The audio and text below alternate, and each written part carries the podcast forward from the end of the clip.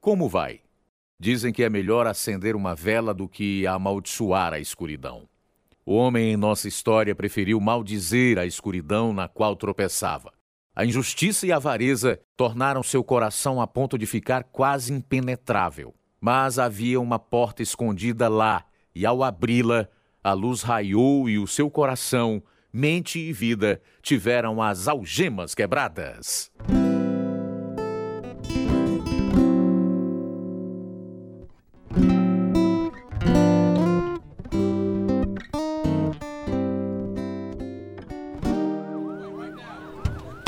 Está vivo?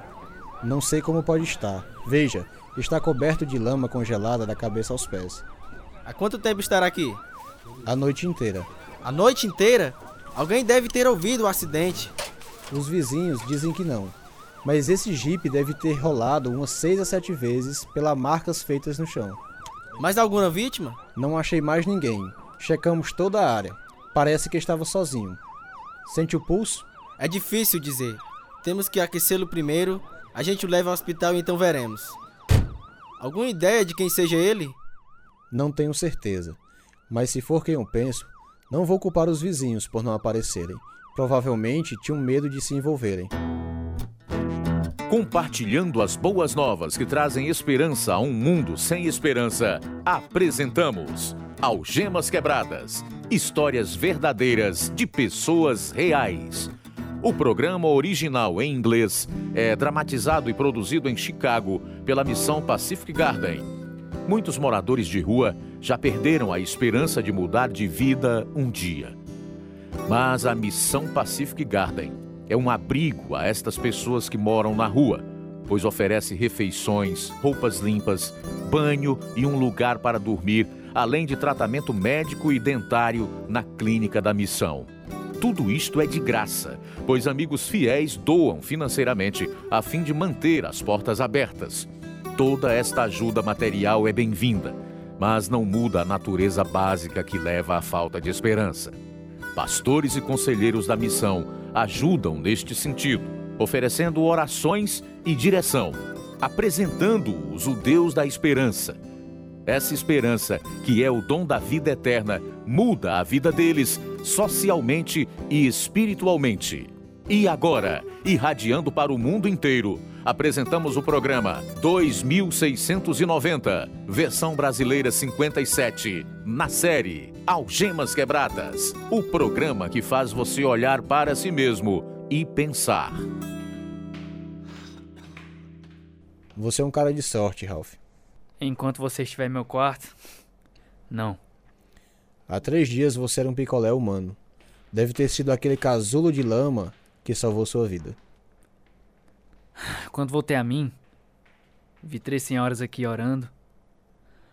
Mandei-as embora e agora você quer muito pior. O que você quer? Bem, não estou aqui para orar por você. Pode ter certeza. Então deu fora.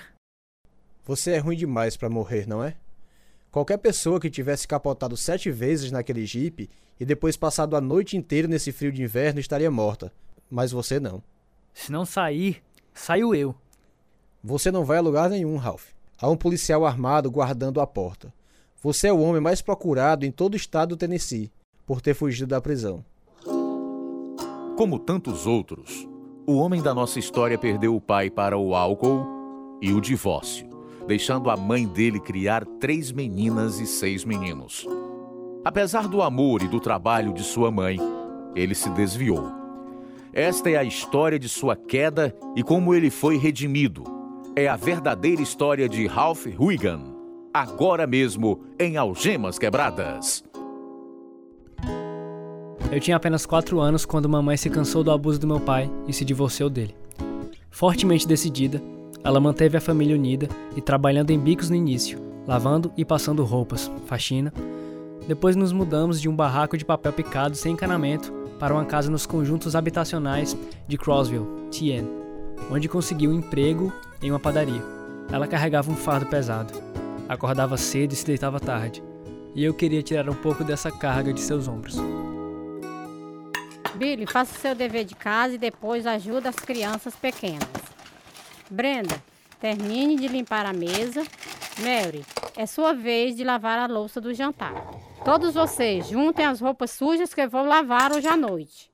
Lone, você vai limpar a lama dos seus sapatos. Vamos, agora mesmo. Por trabalhar tanto, ela não teve tempo para os filhos. E nós, meninos, corríamos e fazíamos o que quiséssemos. Eu sempre me sentia um fardo para ela. Então, eu procurava garrafas de Coca-Cola retornáveis e trocava por leite e livros para a escola. Aos 9 ou 10 anos, comecei a frequentar cervejarias onde as pessoas me compravam refrigerantes. Então me ofereceram um emprego. Um trabalho? Fazendo o quê, Ralph? Ajudando ele a limpar o chão e manter o ambiente limpo. Quanto ele vai pagar? 2 dólares por semana, o suficiente para comprar leite e material escolar, mamãe. Estou orgulhosa de você, filho. Todo pouquinho ajuda. Se você trabalhar duro e ser honesto, nunca vai dar errado. Um domingo, enquanto eu estava sozinho, limpando o bar vazio, tomei minha primeira cerveja. Eu com certeza me senti grande. Quando o chefe voltou e percebeu o que eu fiz, ele apenas riu. A partir de então, bebi constantemente. Alguns dos meus amigos mais velhos e eu arrombávamos as lojas e roubávamos apenas para ter dinheiro para cerveja. Meu trabalho na escola sofreu, e eu me distraí com meu melhor amigo, Ray. Nós dois tínhamos 13 anos quando fomos presos porque matamos aula e estávamos roubando.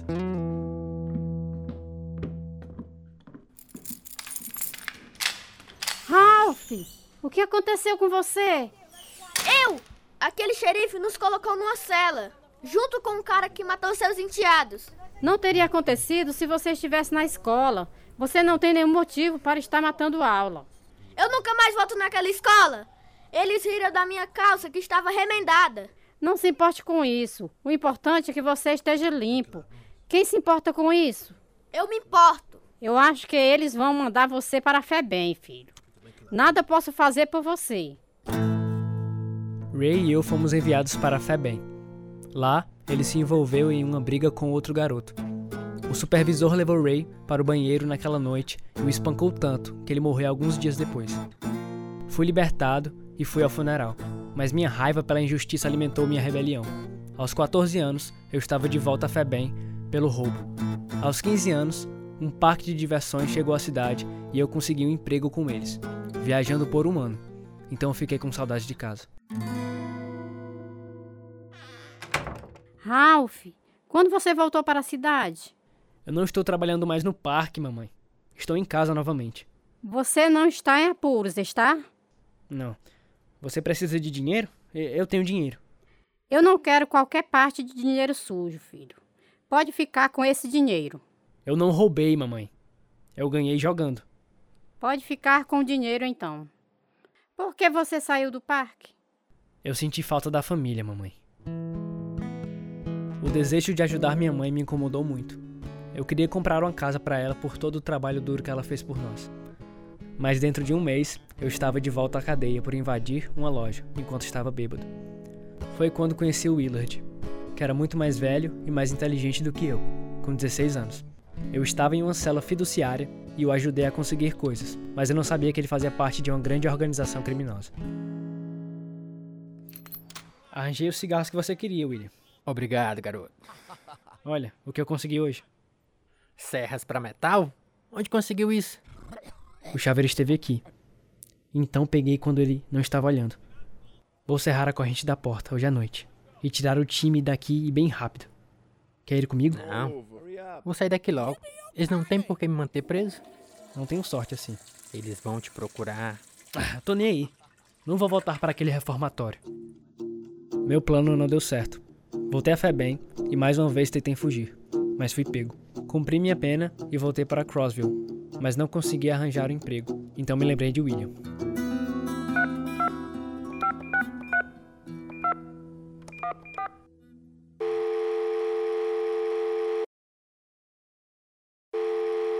Alô? Oi, William. É o Ralph Regan. Tô livre de novo. Bom ouvir sua voz, garoto. Quais as novidades? Você me disse que ligasse se precisasse de emprego. Bom, não consigo arranjar nada aqui. O que sabe fazer? Não muita coisa. Se aparecer aqui amanhã, pode vir trabalhar para mim. Não tenho como chegar aí. Tudo bem, eu te pego. Pegue suas roupas e pode vir morar comigo. A princípio, ia para casa nos fins de semana, mas eu e meus irmãos brigávamos por qualquer besteira. Por isso, acabei ficando na casa do William o tempo todo. Gradualmente, ele me colocou na organização, ensinando-me a vender uísque. Depois, trabalhamos para uma companhia de seguros. Ele sempre me devia dinheiro, o que não me deixava livre dele. Não tinha ideia que eu estava me tornando um fantoche, alguém que ele usava, a fim de evitar sujar as mãos.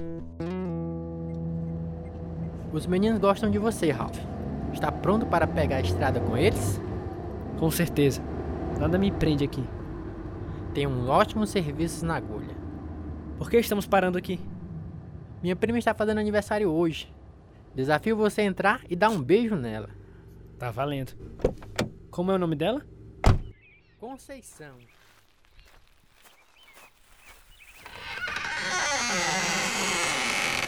Conceição? Oi, eu sou o Ralph. Oi, Você é a Conceição? sou. William acabou de me desafiar a entrar aqui e te dar um beijo. Ele fez isso. Olha, sinto muito. N- não devia ter entrado aqui assim. Posso voltar mais tarde? Ah, escuta, quer sair comigo qualquer dia? Que tal hoje à noite? Ah, Conceição. Era a garota mais linda que eu já tinha visto. Tinha cabelos escuros e cacheados. Não demorou muito para eu saber que ela era a garota certa para mim. Quatro meses depois, fugimos. A família dela era totalmente contra o nosso casamento devido à minha bebida. Por isso, fomos morar com outro casal. Eu sumi de duas a três semanas, indo de um lugar a outro com os rapazes, metendo-me em enrascadas para o William, deixando em cada cidade milhões de dólares de dívidas. Durante os anos em que trabalhei assim, conheci pessoas importantes, juízes, advogados, policiais que viviam na corrupção. Mas a corrupção é sempre descoberta. Ralph, o William me disse que você estava preso em Jasper. Tá tudo ok, querida. Foi um mal entendido. O que aconteceu? Fui visitar mamãe no fim de semana e enquanto eu estava lá, uns caras pegaram meu carro. Eles raptaram um cara, pediram resgate, mas o mataram. Que coisa horrível. Foi horrível mesmo. Fui preso juntamente com eles, mas provei que estava em Crossville e assim me soltaram. Com que tipo de gente você está trabalhando? Esses dois não prestavam pra nada, querida. Acho que você devia procurar outro emprego, Ralph. Onde arranjar um que me pagasse bem assim? Olha onde chegamos. Quero dar a você e aos meninos uma vida melhor que a vida que minha mãe deu pra gente. Quando eu e minha esposa constituímos família, já estávamos ao luxo que meu emprego sustentava. Também conhecia todas as pessoas da organização, inclusive o poderoso chefão. Um dia eles me fizeram uma oferta que não pude recusar.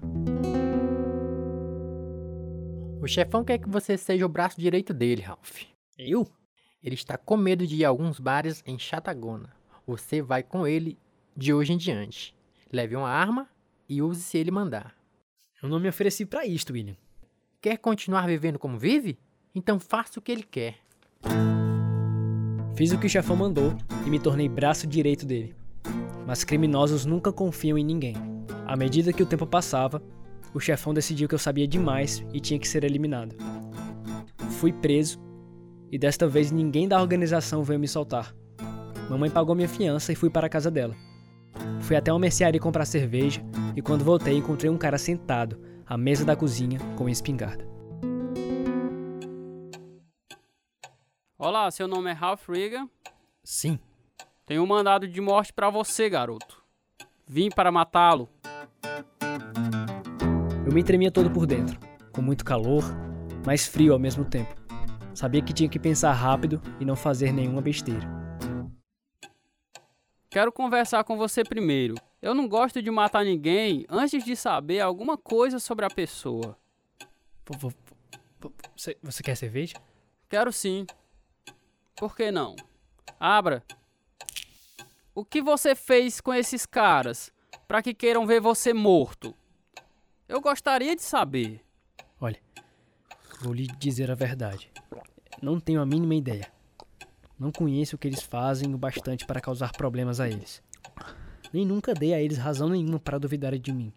O chefão, ele acha que você já sabe coisa demais e por isso você tem que morrer. Foi por isso que me mandaram. O que tem a dizer sobre tudo isso? Não, não sei. Não tenho razão nenhuma para dedurar ninguém. Não sei o que eles pensam que eu sei. Olha, nunca matei ninguém tão novo quanto você. Eu acho que eu não vou matá-lo. Acredito que você não vai causar problema nenhum. Sou um bom entendedor das pessoas quando converso com elas. Sei que não vai me dedurar para eles.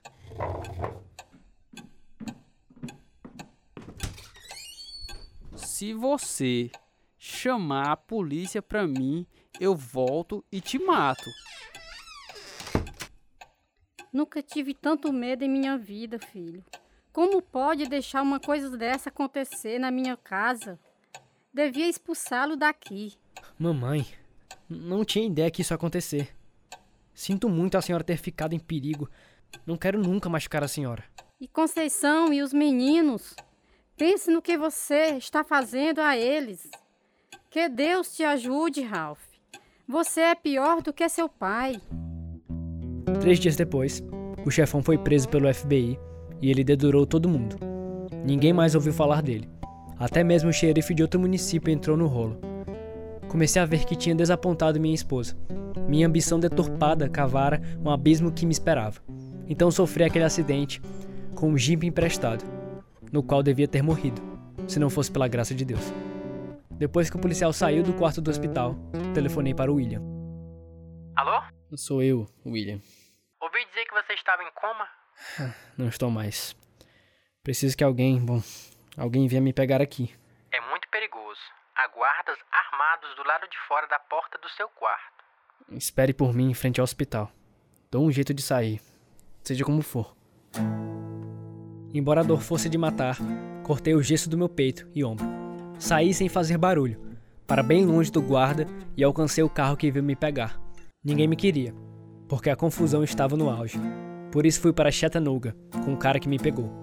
A caminho, ele espatifou o carro, jogando-me para fora, do mesmo lado em que eu estava com as costelas quebradas.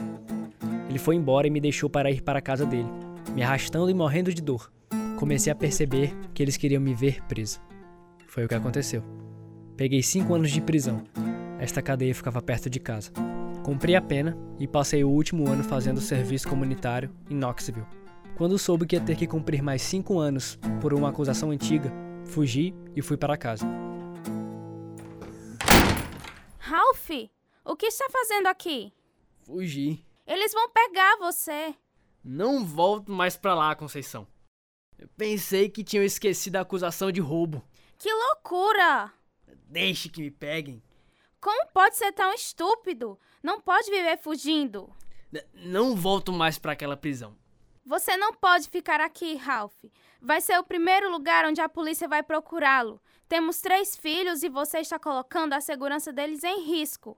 Além do mais, eles já morrem de medo de você. Que bem-vindo legal. Oh, não! O xerife já está aqui. Não vão me pegar.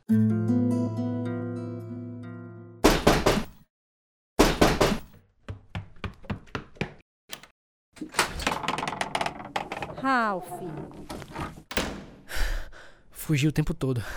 Pelas montanhas. Até aqui, mamãe. O xerife está atrás de mim. Quero que eu cumpra mais cinco anos. bem, aqui não dá para ficar. Você só traz problemas para minha casa, cada vez que aparece. Não quero você aqui. Tudo que eu queria era ajudá-la, mamãe. Você não serve para nada, Ralph. É uma desgraça para nossa família.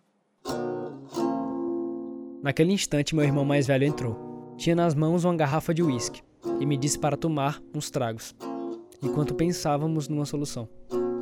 Bebemos até que capotei. Quando voltei a mim, o xerife estava lá. Ele me disse que eu não valia uma bala, mas que me mataria se eu tentasse fugir. Eu estava bêbado demais para me mexer ou brigar. Fui colocado numa cela de segurança máxima na cidade, na mesma cadeia onde começara a minha carreira de crimes, quando tinha 12 anos. Ninguém vinha me ver no dia das visitas. Meu irmão mais novo era carcereiro lá, mas nem subia as escadas para me ver. Mais ou menos às 14 horas, dois senhores apareceram na porta, entregando Bíblias e conversando com os prisioneiros. Olá, filho. Meu nome é Gideão. O do meu amigo é Donaldo. Quer uma Bíblia? Não quero Bíblia nenhuma, tá? Não quero nada com vocês. Só quero que me deixem em paz. Você está cheio de raiva. E raiva não vai lhe fazer nenhum bem. É preciso que se livre dela. Falar é fácil.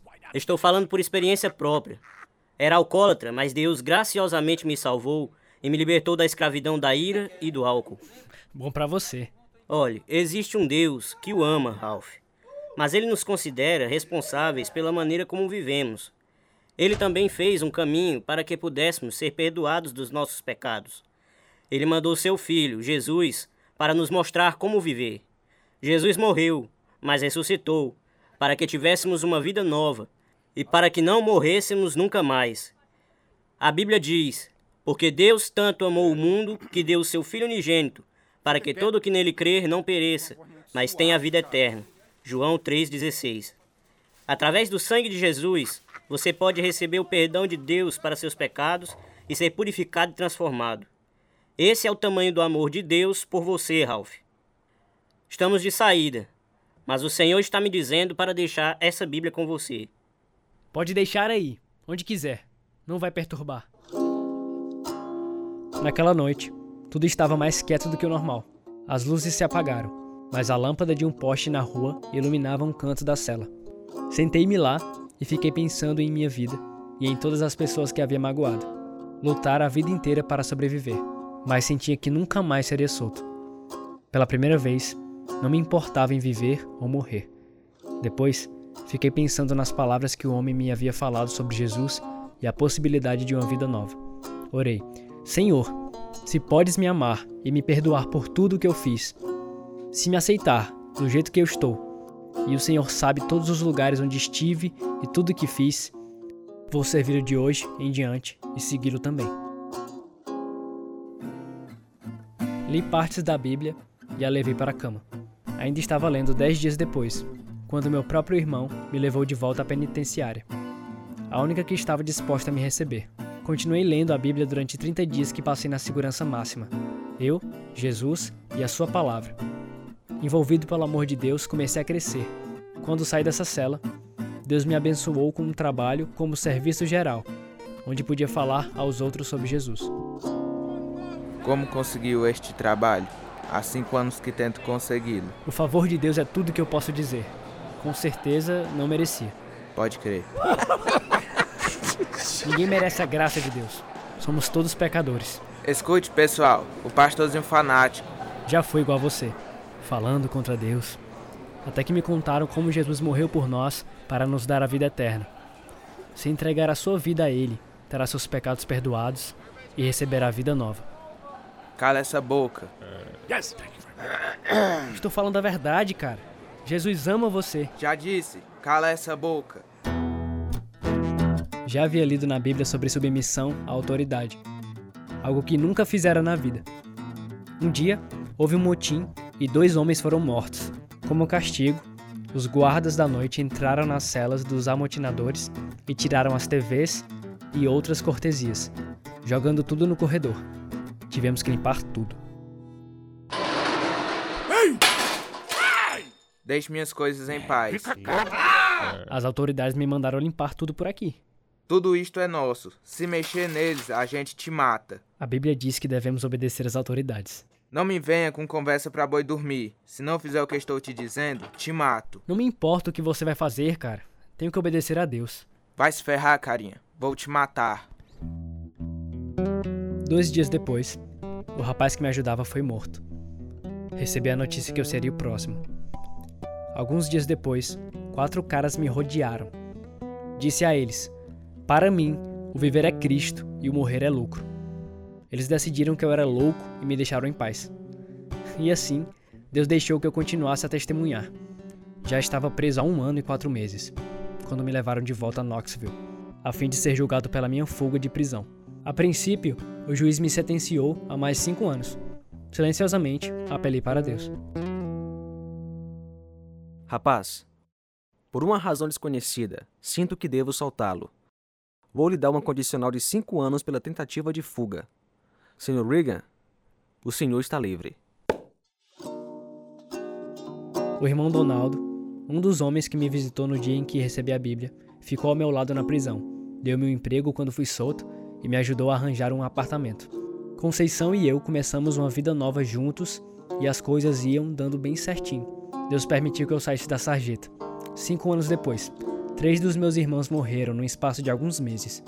Voltei a beber, destruindo a confiança de minha esposa em mim. A Bíblia diz: se confessarmos os nossos pecados, Ele é fiel e justo para perdoar os nossos pecados e nos purificar de toda injustiça.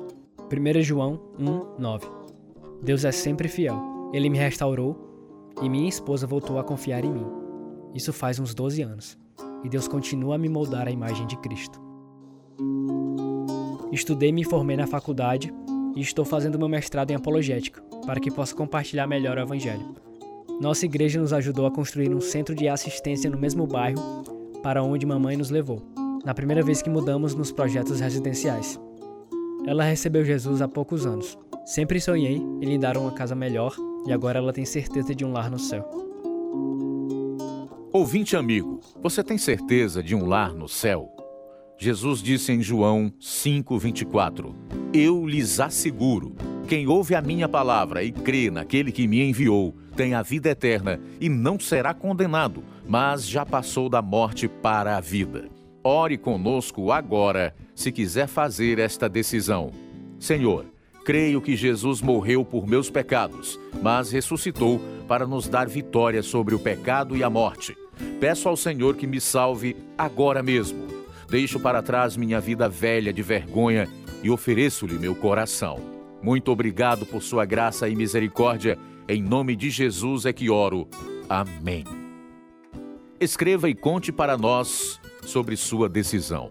Mandaremos para você material que o ajudará a andar em fé. Nosso endereço é Algemas Quebradas, Caixa Postal 1, Nova Russas, Ceará, Brasil. CEP 62 e 200 traço 000.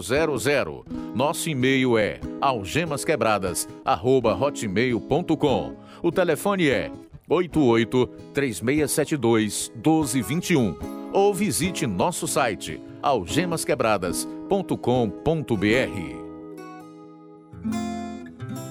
Esse é o programa número 2690, versão brasileira 57.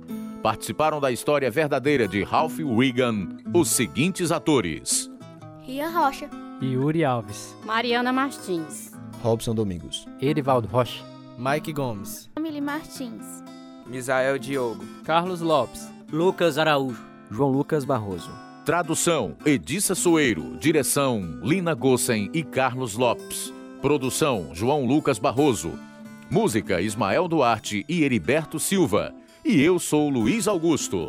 Algemas Quebradas em Português foi gravado nos estúdios da Rádio Ceará, Nova Russas, Ceará, Brasil. Algemas Quebradas é produzido pela Missão Pacific Garden, a fim de mostrar, através de histórias verdadeiras, que se sua vida for vazia, ela pode ser cheia até transbordar. O endereço é Missão Pacific Garden, 1458, Sul Canal Street, Chicago, Illinois, 60607, Estados Unidos. O nosso endereço no Brasil é Algemas Quebradas, Caixa Postal 1, CEP 62 e 200, traço 000, Nova Russas, Ceará. O nosso e-mail, algemasquebradas.hotmail.com ou visite o nosso site www.algemasquebradas.com.br.